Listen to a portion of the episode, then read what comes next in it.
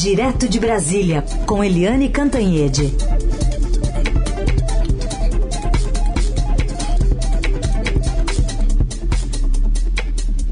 Oi, Eliane, bom dia.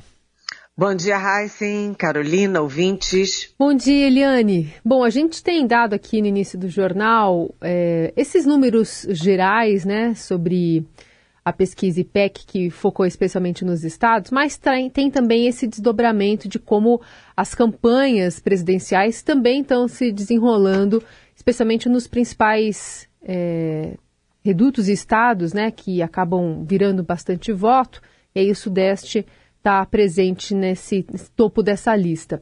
Que detalhamento você pode fazer para a gente sobre é, o avanço de Lula é, e o avanço de Bolsonaro em algumas regiões?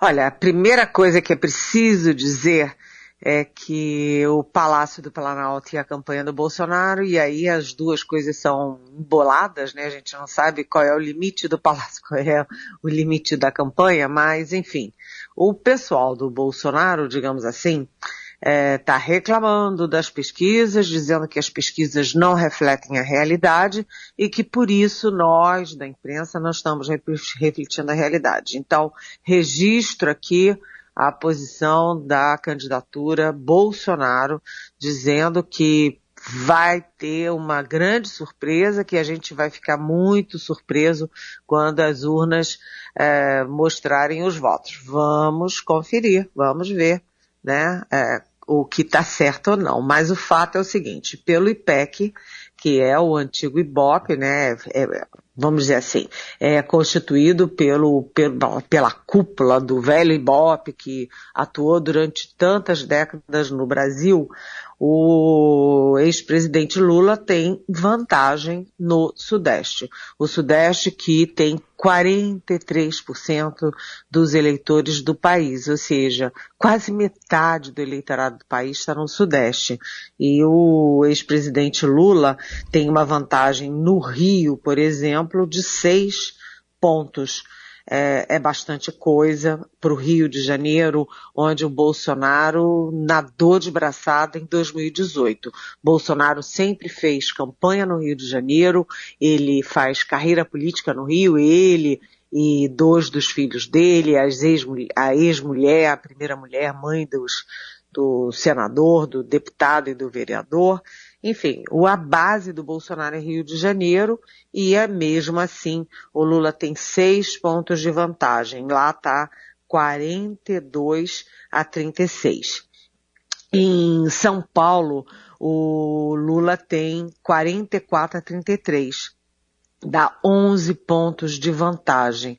11 pontos uh, na reta final não é desprezível. O São Paulo tem uma curiosidade nesse, nesse PEC, é que pela primeira vez a Simone Tebet é, passou à frente numericamente uh, do Ciro Gomes. É ainda um empate técnico, mas a Tebet com 6% e o Ciro com 5% em São Paulo. E Minas Gerais, a diferença é de 18 pontos, porque o Lula tem 49% e o Bolsonaro tem 31%. E isso é simbólico, porque a gente sabe que em todas as eleições quem ganhou em Minas ganhou a presidência da República. Então o Bolsonaro está atrás 18 pontos em Minas Gerais e ele está sem palanque em Minas Gerais, porque o governador Romeu Josema, que está na frente, é, não apoiou oficialmente o Bolsonaro, ele ataca muito o PT e o Lula, mas ele não faz campanha para o Bolsonaro. E o Bolsonaro pegou um, é, se pendurou numa candidatura do Carlos Viana, que empacou em 5%. Ou seja, a eleição no Sudeste está sendo muito favorável ao Lula e se ele tem uma diferença de 60%, é, não, diferença não, mas se ele tem 60% ou mais no Nordeste, que é o segundo eleitorado com 27%, se você fechar Sudeste e Nordeste, fica muito difícil para o Bolsonaro tirar essa diferença, até porque estamos a quatro dias das eleições. Tudo bem. Helene, nessas últimas horas, antes de a gente seguir mais aí com pesquisa, a gente viu aí o apoio do ex-ministro do Supremo Joaquim Barbosa, consumou num vídeo o pedido de voto em Lula, material que foi encomendado por apoiadores da campanha de Lula, mas passou a circular nas redes antes do, do partido disseminá-lo. E na gravação a gente vai ouvir um trechinho, Joaquim Barbosa, que foi o, o relator do processo do mensalão, que condenou, condenou diversos petistas, afirmou que Bolsonaro é um ser humano abjeto. Em 2018, eu alertei os brasileiros de que Jair Bolsonaro seria uma péssima escolha para a presidência da República. Bolsonaro não é um homem sério. Nas grandes democracias, Bolsonaro é visto como um ser humano abjeto, desprezível, uma pessoa a ser evitada esse isolamento internacional é muito ruim para o nosso país. É preciso votar já em Lula no primeiro turno para encerrar essa eleição no próximo domingo. Tá aí, Eliane, com fundo musical e tudo, o que, que você diz desse apoio? Bem, é um apoio super importante porque o Joaquim Barbosa foi o algoz do Lula na, no mensalão. Ele não era apenas ministro do Supremo, como ele foi relator do mensalão no Supremo e depois foi presidente do Supremo Tribunal Federal e ele foi muito duro na condenação do Lula, do PT, enfim, no mensalão. Portanto, é, tem uma enorme simbologia essa manifestação de voto. E eu lembro que é, não é a única no meio jurídico. Agora a gente tem informação de que um outro ex-presidente do Supremo, Celso de Mello, também está apoiando Lula, criticando duramente o Bolsonaro. Um outro ex-presidente, que é o Carlos Aires Brito, também apoiando Lula. Ou seja, os ex-presidentes do Supremo, um a um, apoiando Lula. E mais, né, ex-ministros da Justiça, como Miguel Reale Júnior, José Carlos Dias. É, ontem o Lula fez uma reunião com cinco ex-ministros do Fernando Henrique Cardoso é, e fez um jantar à noite, claro, um jantar é sempre à noite, mas com é, empresários e banqueiros, o mundo financeiro, o mundo do capital. E lá ele fez uma coisa, o Lula, que ele não tem feito fora é, desses ambientes fechados. Ele fez um, uma descrição ele deu um panorama sobre o programa de governo dele. Um programa que é, é, liberal, sim, na economia, mas com viés a favor, né, fortemente a favor do combate à desigualdade social, a recuperação da imagem internacional do Brasil, é, a reforma tributária, é, a responsabilidade fiscal, ou seja, ele fez um resumo do programa de governo dele. Ele, Lula, que está tendo apoios crescentes no PSDB, inclusive agora de é, economistas vinculados ao PSDB. Ou seja, na reta final, o Lula é, agrega apoios e isso é, puxa muito a ideia do voto útil a dias da eleição. Eliane, e um efeito é, possível rebote dessa movimentação? Porque o presidente já está criticando tanto o Supremo, os ministros, ontem voltou a criticar especialmente Alexandre de Moraes. Esse movimento não pode também ser, entre aspas, um, um tiro no pé da campanha petista? Não, não pode não. Pelo contrário, é, na reta final, o importante é, é, criar a sensação de que vai ganhar. É dar demonstração de força. Por quê? Os indecisos, que são poucos nessa eleição, né? É uma eleição tão atípica que você tem os votos muito consolidados, tanto do Lula quanto do Bolsonaro e mesmo do Ciro Gomes e da Simone Tebet. Então, o foco nos indecisos e a história eleitoral mostra, Carolina, que na reta final os indecisos tendem para quem tem mais chance de vencer. O Lula se reuniu com artistas, fez uma live super alegre, depois se reuniu com é, esportistas, paraolímpicos inclusive, é, com empresários, com banqueiros, com intelectuais, com os tucanos. Então o Lula está mostrando é, para eles que ele tem chance de vencer e está chamando, venha junto. Na verdade, todas essas, é, essas movimentações da reta final é no sentido de venha junto. Já o presidente Jair Bolsonaro, eu não entendi. A estratégia do Bolsonaro está muito errática. Ele vai para um lado, vai para o outro, uma hora ele bate no Lula, outra hora ele recua e aí vai, vai ser propositivo, uma hora ele foca no Nordeste. Ontem ele estava na Bahia e em Pernambuco. E isso é dar murro em ponta de faca. Por quê? Porque o eleitorado nordestino é fortemente, é cristalinamente a favor do Lula. Quer dizer, o Bolsonaro tem poucas chances de reverter voto no Nordeste. É, enfim, a estratégia do Lula é dar uma demonstração de força e atrair indecisos e, quem sabe, aqueles bolsonaristas que estão votando no Bolsonaro, mas não têm muita convicção. Buscando também votos no Ciro Gomes, que tem errado muito, está isolado até no Ceará e até na própria família, não é? E já o Bolsonaro, ele, a gente não está entendendo a, a, a estratégia na reta final. Ele continua achando que produzir fotos e vídeos com muita gente, com multidões, vai mudar alguma coisa e isso não está refletindo, pelo menos nas pesquisas. É, Ciro Gomes rompeu até com o irmão, né? Não está mais nas agendas no Ceará. E, e Bolsonaro com investiu... os irmãos. Os, os irmãos, irmãos, né? Os é, irmãos. o Cid Gomes, que é senador, e o Ivo Gomes, que é prefeito de Sobral. Por quê? Porque os dois irmãos queriam manter a velha aliança do PDT deles com o PT no estado do Ceará. E o Ciro, porque briga com o PT nacionalmente, quis romper. Então os irmãos, por exemplo, apoiam nessa eleição a candidatura ao Senado do Camilo Santana, que era o governador do PT.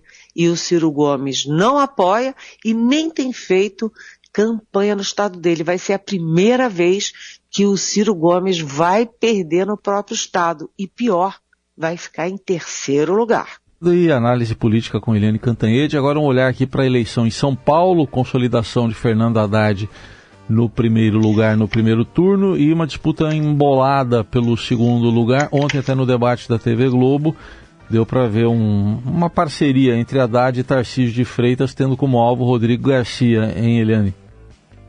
Pois é, você sabe que é, eu acho a eleição de São Paulo eletrizante nesse ano, por quê? Porque há muitas indefinições, né? Quando você vê a quatro dias da eleição, você ainda não tem certeza. Segundo o IPEC, o Fernando Haddad do PT tem 34%, ou seja, ele está confortável na frente, e o Tarcísio Gomes de Freitas, que é o candidato do Republicanos e tem o apoio do Bolsonaro, foi é, lançado pelo Bolsonaro, tem 24, está 10 pontos atrás. Ele deu uma oscilada dois pontos para cima, de 22 para 24 nessa rodada. E o Rodrigo Garcia, que é o governador neo-tucano, ele era do DEM e veio para o PSDB, ele tem 19 é, por cento, tá cinco pontos atrás do Tarcísio, mas isso está ali dentro da, ali no limite da, da margem de erro. Portanto, você não sabe, primeiro, quem é que vai para o segundo turno? Haddad versus Tarcísio ou Haddad versus Rodrigo Garcia? E por que que o Haddad e o Tarcísio é, se unem contra o Rodrigo Garcia? Porque ambos sabem que se o Rodrigo Garcia for para o segundo turno, ele é o candidato favorito. Por quê? Por causa do antipetismo do, de São Paulo e principalmente o antipetismo e o conservadorismo no interior de São Paulo, que tem 18 milhões de, de eleitores. Portanto, o Haddad se sente mais confortável para disputar o segundo turno contra o Tarcísio, que aí é, é, Lula versus Bolsonaro, Haddad versus Tarcísio, mas quando entra Rodrigo Garcia, ele traz aí a memória dos anos é, da herança bendita do PSDB, a força do PSDB no interior, é, enfim, e traz também a caneta, o cargo, né? Então, o, os dois lados temem o Rodrigo Garcia. Então, a eleição está indefinida no primeiro turno, quem vai para o segundo turno, né? E está indefinida no segundo turno. Quem é que ganha no segundo turno? Isso ainda é uma incógnita e eu repito, apesar do favoritismo de Fernando Haddad, que foi prefeito da capital. E em Minas, hein? A gente teve essa última pesquisa, a manutenção de Romeu Zema liderando com 45% das intenções de voto, mas o Alexandre Calil deu uma subida, né? Cresceu de 29% para 34%, Eliane. O Alexandre Calil, eu falei com ele ontem, ele está muito animado. Por quê? Porque o Zema, ele ia ganhar, todo mundo dava de barato que o Zema ia ganhar em primeiro turno. A diferença entre eles chegou a 30 pontos, até mais de 30 pontos, então o Calil estava enterrado e o Zema ia ganhar em primeiro turno. Essa diferença vem caindo rodada a rodada, dessa vez o Zema recuou um ponto e o Calil subiu cinco, portanto a diferença entre eles caiu seis pontos e hoje é de 11 pontos. Né? Como a tendência na reta final é a favor do Calil, o Calil crescendo e o Zema recuando, né? não está descartado haver segundo turno e o Calil entra no segundo turno, se for assim, com a sensação de que ele que está crescendo na reta final. Ele entra com, eu não ia dizer com o pé direito, mas não, não, não cabe nessa comparação, né? O Calil entra com, em, em viés de alta, digamos assim, no segundo turno. Então a eleição em Minas, a gente lembra que na eleição passada, né, o Antônio Anastasia, ex-governador, estava eleito e na última hora deu o Romeu Zema, que era um neófito desconhecido e ganhou. Né? A Dilma Rousseff, ex-presidente da República, estava no Senado, estava com o pé no Senado, e na última hora ela ficou de fora e deu o Rodrigo Pacheco, que aliás virou presidente do Senado. E lá em Minas tem uma outra característica, o Carlos Viana, que é o candidato do Bolsonaro, né, só para dar palanque para o Bolsonaro, tem 3%, ou seja, não faz nem cosquinha. Eliane, vamos com pergunta dos nossos ouvintes. O Maurício Mendonça. Eu queria falar só, deixa eu só falar rapidamente do Rio de Janeiro, vamos bem lá. rapidinho. Vamos lá. É que o Rio de Janeiro é uma das surpresas, porque está na contramão do movimento nacional. O Cláudio Castro, que é o governador, que tem o apoio do presidente Jair Bolsonaro, ele tem, ele oscilou um ponto para cima, tem 38%, e o Marcelo Freixo, que tem o apoio do Lula, né, é, ele reduziu, ele recuou é, dois pontos. Portanto, Marcelo Castro tem uma diferença de 13 pontos para o Marcelo Freixo. Tá ficando confortável pro, é, pro Cláudio Castro, que tem 48% dos votos válidos e tem até aí a, a possibilidade, não é uma chance forte, mas tem a possibilidade de até vencer em primeiro turno. O Rio de Janeiro é uma surpresa do ponto de vista do, da eleição estadual, muito diferente do que é a eleição presidencial no estado. Pergunta da Nilce Morachuti, quer saber, ela falou, ela ouviu aqui você falando dos empresários, né, que jantaram com Lula.